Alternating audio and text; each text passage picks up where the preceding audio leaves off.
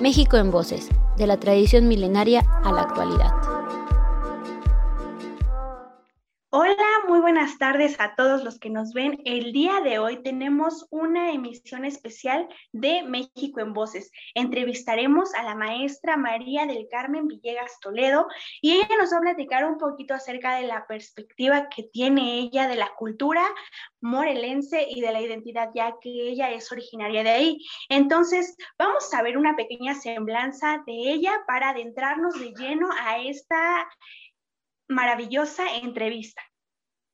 María del Carmen Villegas Toledo fue asesor técnico pedagógico en el equipo técnico estatal del programa Escuela de Calidad en el Instituto de la Educación Básica del Estado de Morelos. Más tarde se convirtió en coordinadora de este mismo proyecto. Tiene una especialización en planeación, desarrollo y evaluación práctica docente en la Universidad Pedagógica Nacional también cuenta con un diplomado en gestión y administración pública en la Universidad Autónoma del Estado de Morelos.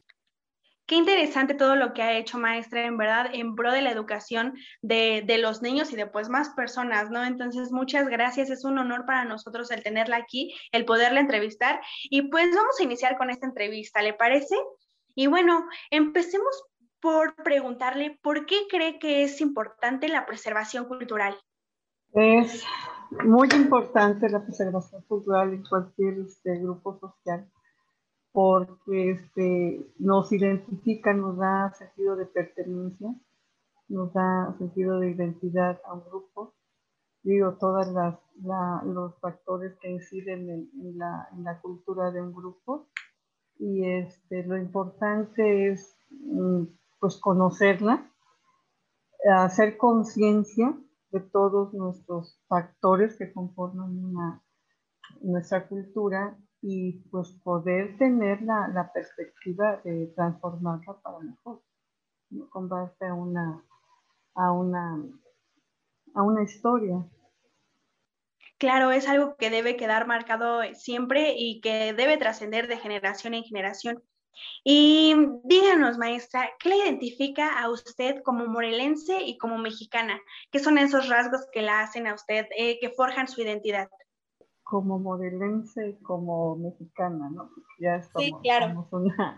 Morelos es un estado pequeño, pero también, al igual que nuestro país, tiene una diversidad, un mosaico de extremo a extremo, eh, tanto de clima porque siendo un estado pequeño, en el norte, noreste del estado tenemos los climas fríos y aquí en el sur poniente, por ejemplo, este, es un contraste, por ejemplo, de climas. Entonces, desde ahí, los relieves, su hidrografía eh, y toda la, la, gastronomía, tradiciones que es, hay en el estado, pero que también hay diversas manifestaciones por las mismas regiones. Pero sí como morelense, las cuestiones que, pues, que nos identifican eh, es una música, aunque poco tenemos de folclore, ah, por ejemplo, como baile de las tetelcingas, que va a una región o a un municipio específico, como su nombre lo remite, pero tenemos el brinco del chinelo, que si bien a veces este, estamos que si en el Estado de México, que si en Morelos, que donde se originó, no hay ningún problema porque Morelos estuvo formando parte del Estado de México en un momento dado, hasta que viene la, la separación y ya se conforma como una entidad federativa. Entonces tenemos también esas situaciones en común con el Estado del Estado de México. Tenemos mucha influencia del Estado de Guerrero, porque Morelos ha sido, este, ha cooptado mucha gente que viene del estado de Guerrero y que ya está formando parte de, esa, este, de esta comunidad. Como tenemos gente del estado de Puebla y entonces hay esa mezcla a veces de, de la cultura que, también nos trae y que enriquece, que enriquece que se van adoptando y que viene otra vez esa situación de pues inter, interrelacionarse, ¿no? Algunos rasgos y algunos este, te digo, hay una, una influencia muy grande de movilidad de personas entre el Estado de México y Morelos, Morelos y Puebla, y Morelos y Guerrero principalmente. Entonces, por ejemplo, eh, actualmente ves mucho danza de tecuanes, que no era de Morelos, era del estado de Guerrero. Y ya para el sur del estado ya se está este, viendo mucho esto en algunas, este, en algunas fechas, sobre todo de carácter de festividad religiosa. Pero ya hay mucha, mucha influencia, ¿no? Claro, y justo también va ligado con toda esta eh, cultura la parte de los chinelos, ¿no? Entonces quisiera que nos comentara qué son para usted o para la cultura morelense esta figura del chinelo y que nos explicara un poquito más acerca de este término. Mira, este, en un principio, ¿verdad? Se dice que era una forma de eh, bueno, había grandes haciendas en el estado, que todavía tenemos algunos muy interesantes cascos de hacienda en diferentes partes del estado de Morelos. Sobre todo se habla de eso, ¿no? De que pues los que dueños de las grandes haciendas pues eran principalmente españoles en la época de la colonia y la gran mayoría de los trabajadores que laboraban en el campo, en esas grandes haciendas, pues eran gente del pueblo entonces, en las festividades religiosas empezaron como un tipo de mofa, de burla hacia la, hacia la gente, pues, este, española o blanca, ¿no? En ese sentido, se dice que se pintaban la cara, pues, haciéndose con algunas características de la gente blanca, que eran los, los dueños de las haciendas, y este, se ponían vestidos así holgados y barba, que se supone que era una característica que identificaba a los hacendados a través de esa máscara y un sombrero, ¿no? Principal, primero se dice que era como harapos, pero pues después, este, ajá, de harapos así holgados, pero sí caracterizando la cara con barba, con bigote, este, y con un tipo de sombrero que se supone o supuestamente usaban esas personas.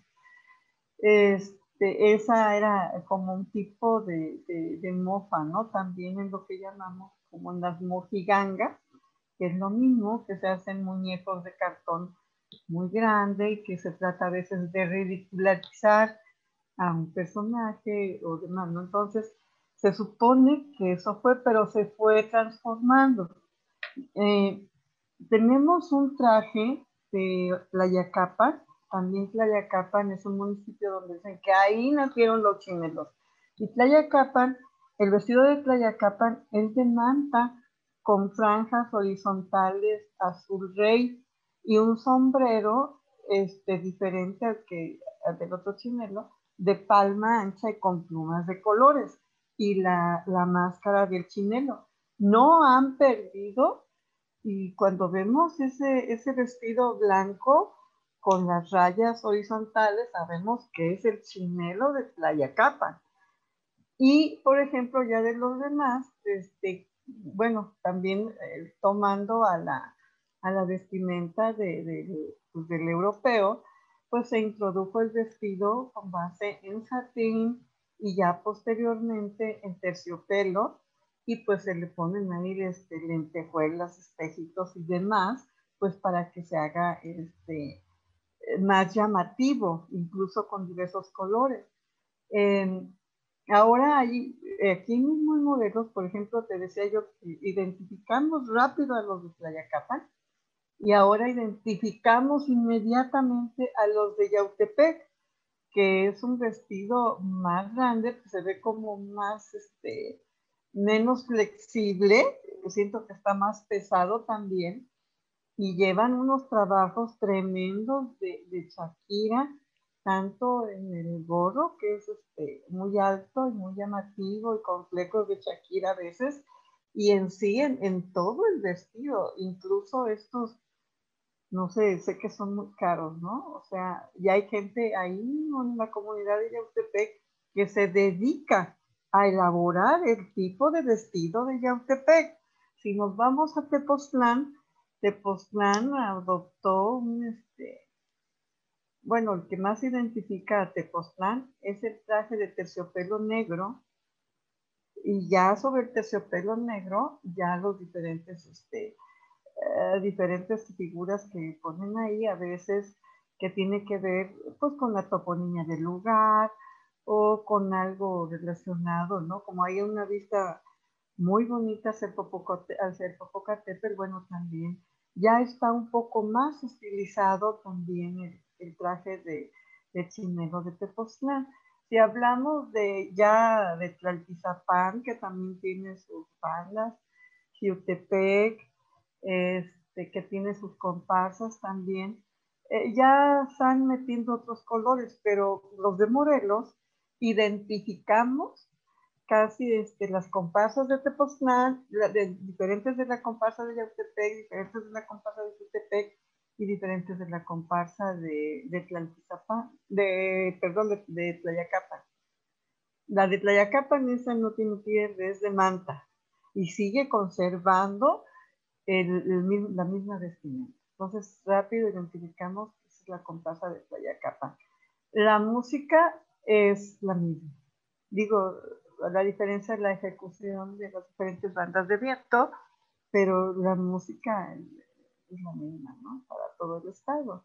Y hay una algarabía, este, incluso sin vestirse de chinelo, en las fiestas familiares y, y este, populares, pues se termina la fiesta con, con la música de chinelo, ¿no? Este, no importa que, que, no lleves pues ni el vestido ni nada, sino, y, y, caramba, de que te sale el brinco, te sale el brinco, porque ya lo, desde chiquito lo has, este, pues lo, lo, has, lo has sentido, porque además que es una música de muchísimo empuje, de muchísimo ritmo, y brincas porque brincas, ¿no? Y, este, y sí, te digo, son en, las diferentes este, regiones del estado. Yo pienso que cada municipio tiene su comparsa de chinelos. Qué interesante que cada comunidad tenga su identidad forjada o plasmada en los chinelos. Es muy interesante y que usted se sepa todas las, las vestimentas y todo, todo esto, ¿no? Seguimos. Em, ¿Cuál es la percepción que hay de los nahuales en Morelos? Mira, aquí eh, la tradición del, chinelo se tiene ya ahorita con un enfoque casi turístico, ya turístico, y que se da precisamente en los carnavales. Hay una, una calendarización de los principales carnavales del estado. Este, hay unos pues mucho más grandes que otros y de más tradición, como es el de Yautepec, como es el de Tepoztlán, como es el de Tlaltizapán, como es el de Tlayacapan, pues son los que, lo, haz de cuenta, los más significativos, ¿no? Y hay un periodo precisamente que es antes del miércoles de ceniza, supuestamente debe de antes, porque tiene ahí la, la situación pues religiosa de que es así como pues, un bacanal, ¿no? tiene que ver con ese tipo de cosas. Y después de, antes de, entrar a la cuaresma, tiene que venir la conversión, que es el significado precisamente ya de la, conversión y demás, y dejar eh, las fiestas de carnaval. Ya ahora ya se está distorsionando y ya se está empatando los días de carnaval con los días de cuaresma, que las personas grandes se lo reprueban y dicen, no, eso ya no, ¿cómo le llaman? Eso ya no es carnaval, porque el carnaval significa esto y demás. Y entonces, este, pero hay una programación, te digo que ahora ya se empalma con días de cuaresma y había una programación en el estado. Entonces hace cuenta que en un fin de semana eran Yautepec, al otro fin de semana era Tepoztlán, al otro fin de semana era Tepoztlán y demás, pero estaba, estaba calendarizado. Y de verdad, pues viene muchísima gente, sobre todo de la Ciudad de México. Pero sí, este, ya, se, ya tiene y son los carnavales más grandes, pero también en los pueblos, los municipios más pequeños, también ya están haciendo sus carnavales. Igual, no puede faltar la comparsa de Chile. Ok. Eh, también otro tema que hemos estado eh, indagando acerca de, la cultura de Morelos es de que ahí estaban muy presentes eh, los nahuales. No sé qué nos pudiera decir también usted acerca de eso. Este, nos contaban igual también algunas leyendas, ¿no? Que, que, muchas personas sí lo, lo vivieron y, y, que incluso fue algo real, ¿no? O sea, ni queremos saber cómo la percepción que usted eh, tiene como maestra y también como, pues sí, eh, tal vez se lo contó o quién se lo, le contó esto, o le contaban estas historias, y si nos pudiera compartir un poco de eso. Mira, la verdad ya cuando este, escuchabas eso de pequeño y te asustabas, ¿no? Decías, este, a ver cómo, o escuchabas las pláticas de las personas grandes. Yo pienso que el hecho de que en, en los pueblos pues no existía ni la luz eléctrica. Este, pues yo pienso que más que nada ahí la gente daba también imaginación a muchísimas cosas que no podía eh, objetivamente, ¿cómo te diré? No sé, ruidos o otro tipo de cosas. Y, y, pero sí, esas pláticas de las personas grandes, que a fulanito en la calle ya muy noche y se encontró con un haz de cuenta, un cerdo enorme que no lo dejaba pasar en la calle, y que no, eso ya no era normal. Este, o, un perro, y a ver, me, recuerdo que creo que es en el libro del diosero de Carlos Monsiváis donde retoma una, una, un, tipo de cuento, de narrativa de este tipo, y este, y después te das cuenta que también en otras culturas, ¿no? Y si te vas hasta, pues hasta los egipcios, donde usan mucho el, el este, pero sí, sí es algo que se escucha en Morelos, pero principalmente yo lo veo como que nos llegó aquí de la zona indígena de cerca de Xochicalco, un pueblo que se llama Cuentepec y Tetlama, que son este, eh, pues dos poblados todavía con características muy, este, muy indígenas.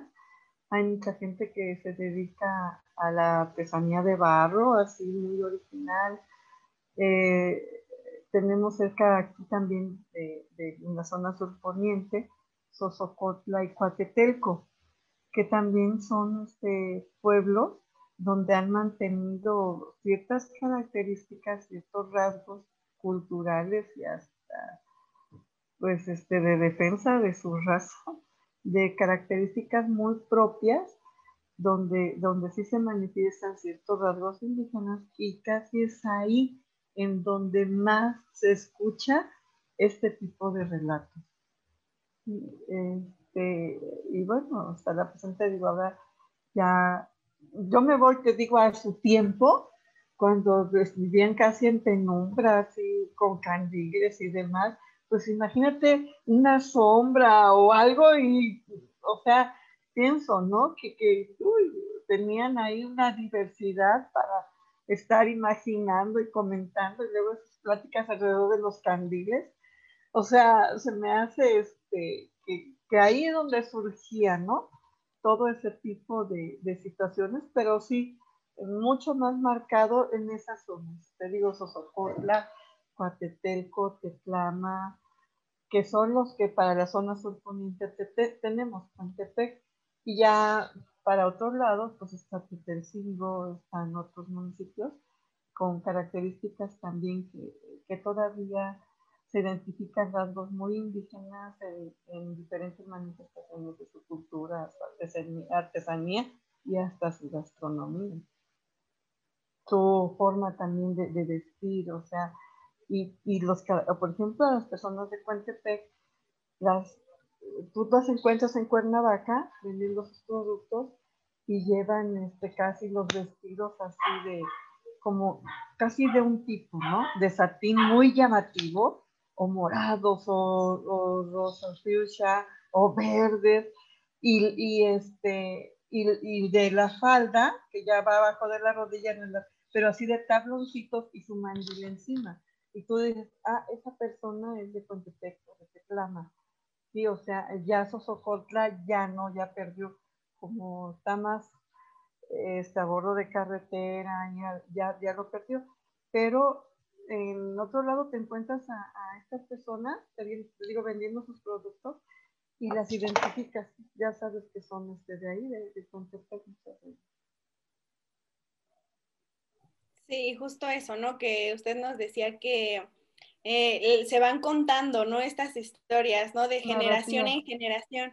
Entonces, justamente esa, es ahí donde nosotros queremos como aterrizar, porque justo queremos ver esto, ¿no? La importancia que, la memoria tiene para la preservación cultural. Entonces, eh, ahorita, em, por ejemplo, alguna historia que a usted le hayan contado y que se haya transmitido, no sé, o sea... me estás, este, así rápido, con un tío. Mi tío tiene 87 años. Entonces, digo, yo, yo empecé a, yo conocí la luz eléctrica a los nueve años, ¿sí? Yo hacía mis tareas, y no me creen minutos, pero hacía las tareas eh, en la tarde, porque después era un candil y ya acuéstate, ¿no?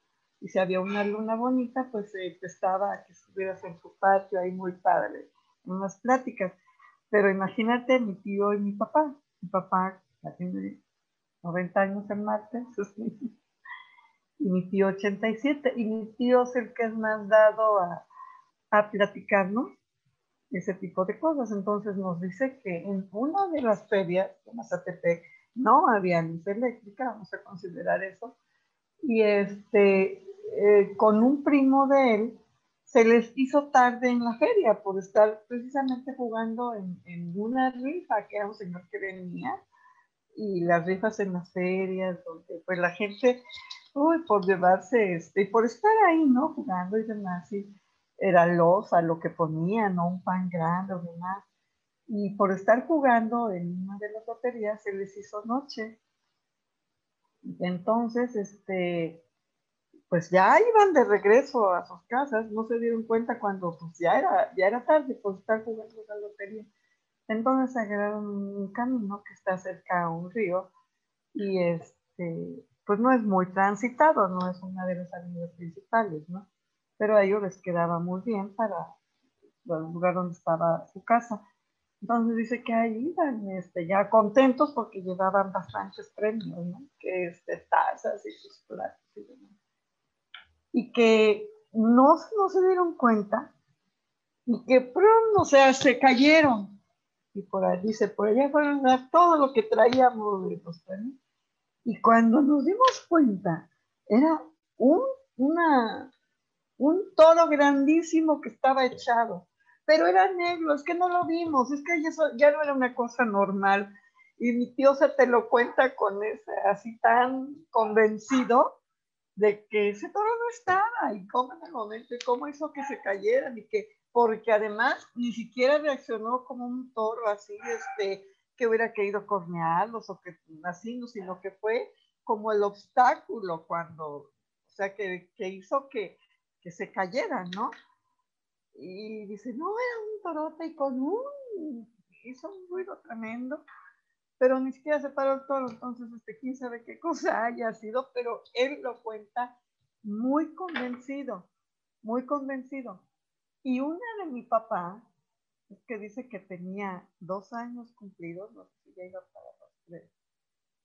Y este, su papá no estaba, o sea, no, bueno, vivían casi a la orilla ¿no? del pueblo. Entonces que tenía, ya caminaba perfectamente. Y que como no había luz, o sea, dice que él se salió de su casita se salió de su casita y pues como un niño, ¿no? Pero ya era muy noche. Y que ahí una, una, este, un grupo de gente eh, se estaba reuniendo, pues en la madrugada, altas horas de la noche, para llevar mañanitas a una persona que ya falleció, que incluso falleció muy grande, que era también familia de mi papá. Y este, y que bueno, él, a él le, le contaron después, ¿no? Que él iba caminando y que la gente se asustó al verlo de lejos. Imagínate sin luz y algo que se movía. ¿Qué es eso? ¿Qué un perro? No, no es un perro porque este, no tiene cuatro patas. Y que apenas así, pero te digo, no había luz, ¿no? Entonces, este, mi papá dice que, dice, por suerte, había un árbol muy grande con una raíz salida y me tropecé y lloré. Y ya dijeron, no, no es un animal, porque dice que ya las personas estaban agarrando este, piedras. Ya escucharon que, que pues era un niño, que se había caído, que estaba llorando como un niño, y ya lo, dice, ya algunos ya me conocieron y me regresaron rápido, esa mamá andaba en el patio también con un candil buscándome. O sea, por eso te digo de las dos situaciones y cómo en ese momento se presta a, otras interpretaciones precisamente por las limitantes que tenían. Dice, papá, imagínate si no me tropiezo me agarran ahí este, a pedradas y yo siendo muy pequeño, dice, pero si alguien me conoció, no, dice, es el hijo de este, mi abuelita se llamaba Epifania, es el hijo de Epifania, dice, pero yo muy chiquito. Imagínate unos que era un duende, que era un, este, o sea, cualquier cosa, pero por eso ahí te digo, son las dos situaciones, porque sí se presta o se prestaba todo ese tipo de, de situaciones. Sí, justo, todo, todos los elementos que se tienen que considerar, ¿no? Para, para tener un, para definir una historia, ¿no? Para en este caso contar, contar. Ahora mira, como yo escuchaba esas pláticas de pequeña, así te digo que había momentos de, pues de ese tipo de reuniones familiares, ¿no? Y tú estás pequeña y estás escuchando cosas. Entonces yo recuerdo que una vez a mis papás los invitaron de padrinos de una levantada de cruz. Entonces hace cuenta que le hacían levantadas de cruz en la noche, muy noche, y como rezan mucho y demás, pues terminaban muy tarde. Y este, entonces yo era la más grande y no recuerdo con cuántos hermanitos me dejaron, pero yo era la más grande y nos dejaron solos. Y este, pues no había seguridad, había mucho respeto porque respetaban los corrales de piedra que servían como de cerca o barra de una casa, pero no eran altos, eran bajitos, ¿no? Y pues no había así como que te preocupara mucho eh, tener mucha seguridad en tu casa o puertas con...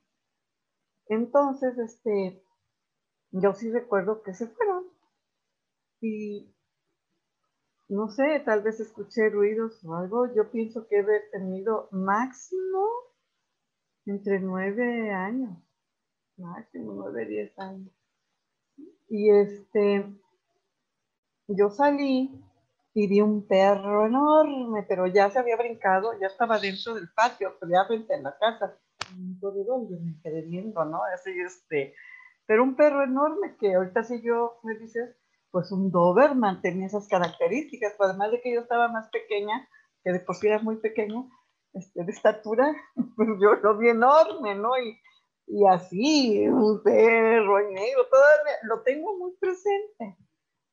Y yo como oía que cuando, este, para que lo, oía entre los grandes, ya había escuchado, que para saber si era un nahual, que pusieran, o que para que no entraran los nahuales a la casa para que se asustara, ponían el sombrero, un sombrero hacia arriba, o sea, no hacia abajo, en la puerta, porque para, no sé, yo lo tenía presente. Y yo que veo al perro y dije, ay, perrito, pero ahorita voy por el sombrero de mi papá. O sea, me acuerdo que pues yo escuchaba que eso era lo que funcionaba, ¿no? Y como lo vi así, este, muy raro el perro, que no, nadie conocía, no conocía, y ya dije, ah, este ha de ser uno de esos nahuales. Dije, ay, perrito, pero ahorita voy por el sombrero de mi papá. Y corrí rápido y el perro se fue comiendo, ¿no? O sea, yo también yo creo que lo asusté. y digo, eso es por las pláticas que tú escuchas también de pequeña. Y esa es la experiencia que yo tengo, ¿no? Y, y, me da risa, pero nunca se me olvidó de que dije, pues saben que no me dio miedo. Yo le dije, ay, perrito, vas a ver, ahorita voy por el sombrero de mi papá para que...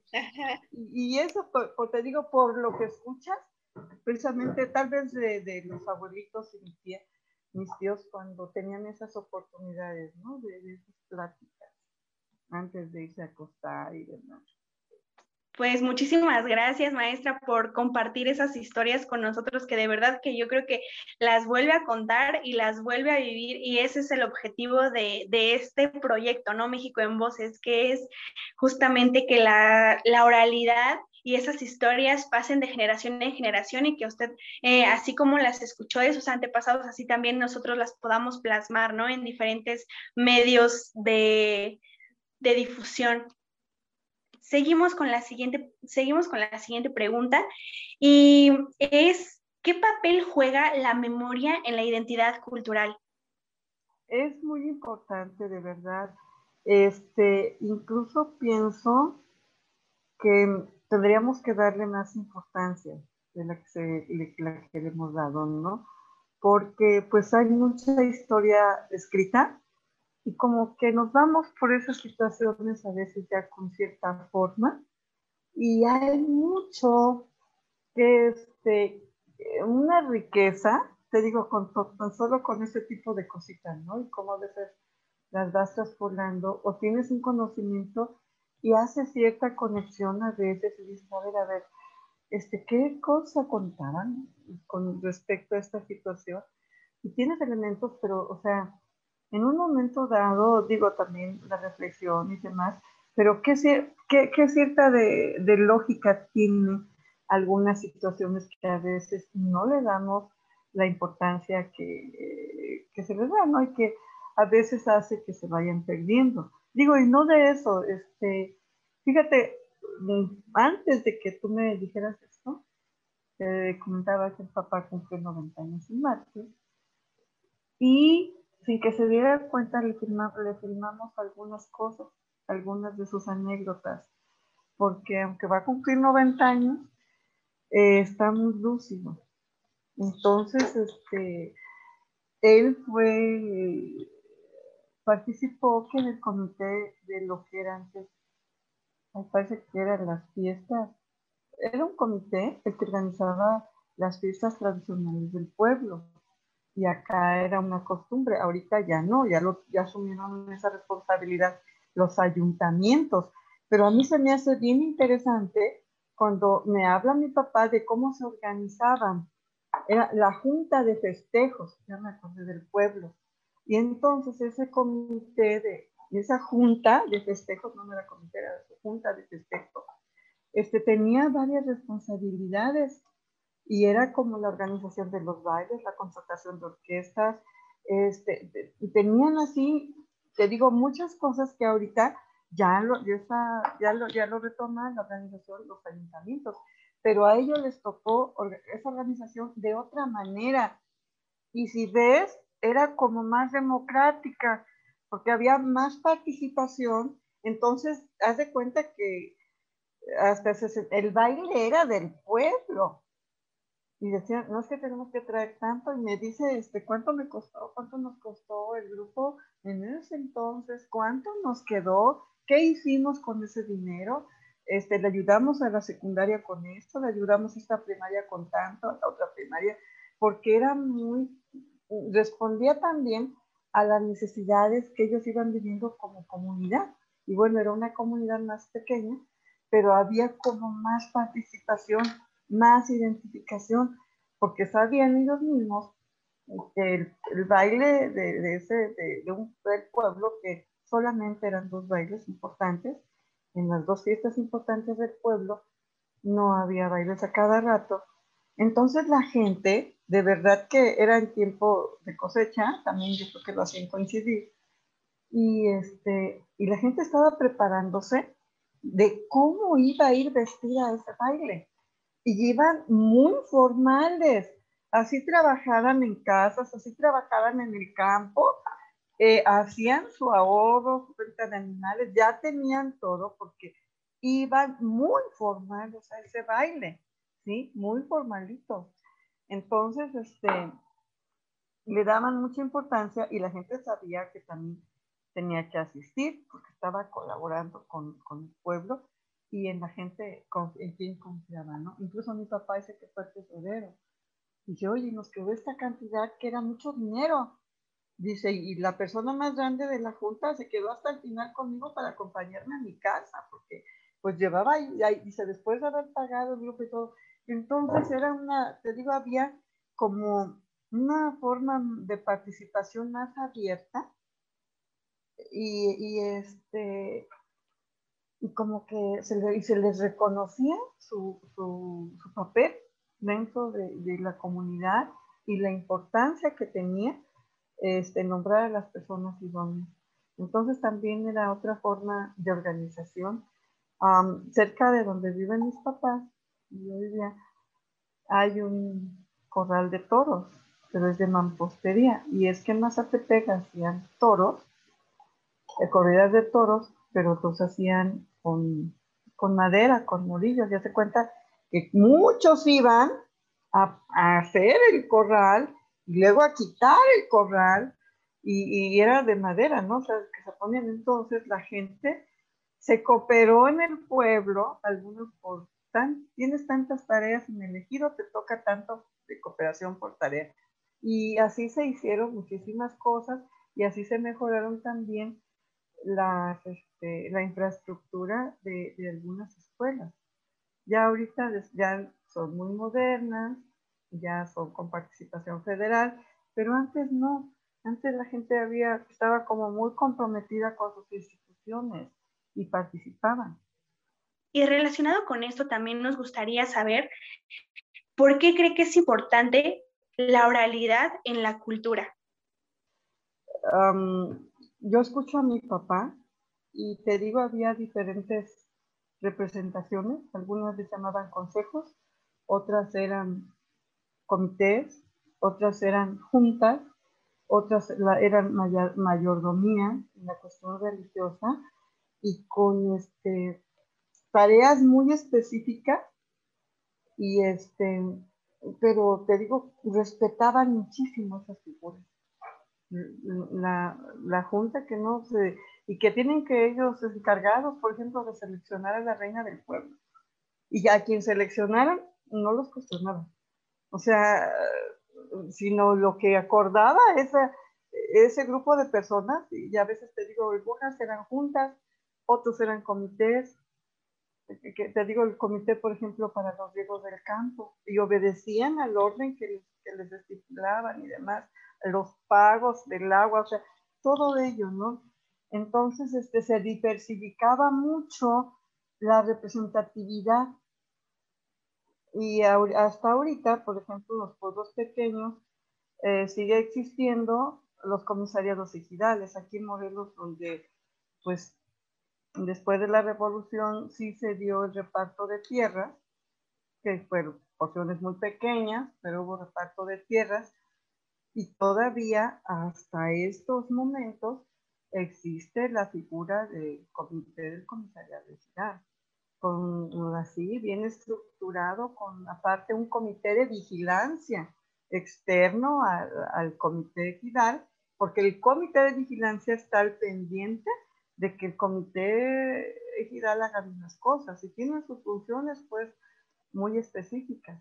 Entonces, este, pero sí, anteriormente, cuando hablan de usos y costumbres, pues, este, digo, de, acá hay cambios, ¿no? De región a región, pero no me asusta tanto porque, este, yo digo, si se da como, como me lo cuenta, así como mi papá o como lo fuimos viviendo, de cuando te, pongo el ejemplo de, del correr de todos, porque fue algo que, que yo viví de pequeña, que pasaban los señores con su libretita los domingos, este, pidiendo la aportación, cuántos domingos necesitas y cuánto, cuánta aportación vas a dar. Y hasta que cumplías con tu tarifa, ¿no? Y así se hicieron algunas, este, algunas otras mejoras materiales en el pueblo, en, en, pues en, algunas instituciones. Entonces, este, igual para hacer un evento pero en otras, te digo, pues había ciertas actividades y con su tesorero comunal y, hasta podían hacer mejoras también de ahí por, por lo que se tenía. Eh, había mucha participación y pues yo pienso que confianza en, en lo que se estaba realizando. Entonces, te digo, yo desconozco de, de otros rincones de la República como lo de usos y costumbres, que a veces nos los presentan como que es una situación bárbara, pero digo, pues, no sé, a lo mejor tendríamos que aprovechar mucho mm, esa diversidad y porque te digo, ahorita los ayuntamientos como que centralizan todo, pero si no le tienen confianza al ayuntamiento, pues ya no, no hay esa diversificación, ¿no? Como que pienso que era más una vida más democrática en ese sentido. Claro, y siempre tenemos que ser conscientes de la manera en que esta oralidad se va transmitiendo de generación en generación, eh, que somos punto clave para su preservación y justo que también eh, debemos tomar más en cuenta esta parte cultural. Y por último, y por último, nos gustaría saber, em, ¿cree que la globalización ha transformado la identidad cultural o cómo, cómo lo percibe usted desde su posición? Mira, este, cuando te hablo de que en sí el estado de Morelos ha llegado y seguimos recibiendo gente que se viene a sentar de, otros, de otras entidades, como para el lado del sur del estado de Morelos, sur y sur poniente, llega mucha gente de Guerrero, precisamente viendo mejores oportunidades en el estado de Morelos que en Guerrero, tal vez con la esperanza de venir a, este, estar en mejores condiciones, buscando una mejor vida. Pero fíjate que a veces mm, nos ha faltado sumar a ellos, con, o sea, a esa cuestión cultural y de mm, sentido de pertenencia y de identidad, yo pienso que somos nosotros los que tendremos que haber hecho sumar a los que llegan, ¿no? Y a cómo no, te digo también este, sumar lo que ellos están. Y te ponía yo de ejemplo la banda, la danza de los tecuanes, que ahora ya la vemos aquí y que sabemos que esa pues viene del estado de Guerrero principalmente. Este, pero como que sí nos ha hecho falta, nos ha hecho falta sumarlo y este, porque me duele de que siendo un, un estado productivo, se siembra mucha caña en el estado de Morelos, se siembra maíz. Mazatepec era uno de los productores del mejor arroz del mundo, de verdad, porque así ha sido catalogado en, en España, en algún, que inventa muchos concursos Jojutla, o sea, esta zona es, eh, tenía mayor producción de arroz, la gente sabe cultivarlo de una manera muy artesanal, muy, muy, muy duro, por cierto, igual que el corte de caña, es este, las condiciones en las que se levanta la cosecha de la caña es muy duro para las gentes y vemos niños, casi niños o niños adolescentes metiéndose ahí, digo, están acabando de quemar la caña y andan ahí en el humo y demás en condiciones muy difíciles, pero es, una, es, un, es un estado productivo. Y por ello mismo viene la gente de Guerrero. Llegan como cortadores de caña a veces y a veces se quedan. A veces son los mismos también nativos de Morelos, sobre todo aquí las personas de Coatetelco. Mm, hay mucho ausentismo en las escuelas te lo digo porque yo fui directora de una. Me decían los machos, es que es normal porque está la zafra. Y yo, pero ¿cómo? O sea, nuestros alumnos iban a la zafra. Entonces, este, y en condiciones muy difíciles. Todavía vemos nada más el cómo trasladar a los trabajadores, a los cortadores de caña, ya sea de, de aquí del lugar o los que vienen, y, este, y todavía son condiciones muy, muy difíciles y realmente el pago es muy poco, ¿no? O sea, en ese sentido también el, el cultivo del arroz artesanal que tiene que ver pues con la calidad del producto, pero que lo hacen, no es competitivo con un arroz, mm, ¿cómo te diré? Que a veces ves la bolsa, por ejemplo, de 12, 15 pesos, y en Morelos vamos a donde está la arrocera, estamos comprando casi a 50 pesos. Y decimos, ay, vale la pena, pero es que mira el arroz, o sea, la calidad del arroz mm, comercialmente, pues prácticamente no es muy competitivo, pero sí conocemos cuál es el arroz de Focutla, cuál es el arroz que está produciendo el Estado, y a veces pues, los morelenses, si podemos y queremos este, para algo especial, sabemos la calidad del arroz, pero también sabemos las condiciones en que se cultiva ese arroz. Es tremenda, este, ¿cómo se llama? El cultivo del arroz. Mi papá cultivó arroz y andan sin zapatos haciendo en el, en un terreno inundado y haciendo pequeños, este, como, ah, van, este, ¿cómo te diré?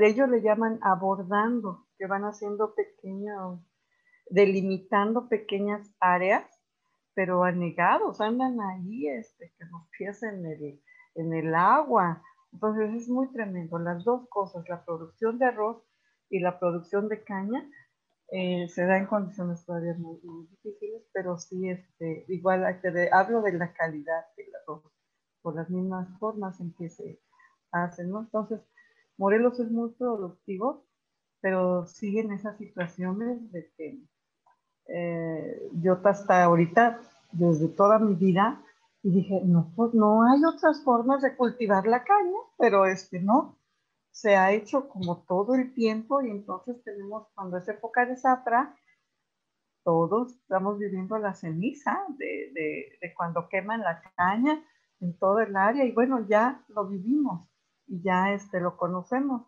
Y algunas afecciones respiratorias también se dan. A veces este, tenemos peor calidad del aire que en la Ciudad de México por la situación de la producción de, la, de, la, este, de cuando es la zafra, la caña, Y este, sí muy productivo, pero en condiciones todavía difíciles. Y entonces te digo, en esa, vienen gente que a veces se quedan en el estado. Pues muchísimas gracias, maestra, por su tiempo, por cada una de las respuestas que sin duda enriquecen nuestra investigación y a cada uno de nuestros espectadores.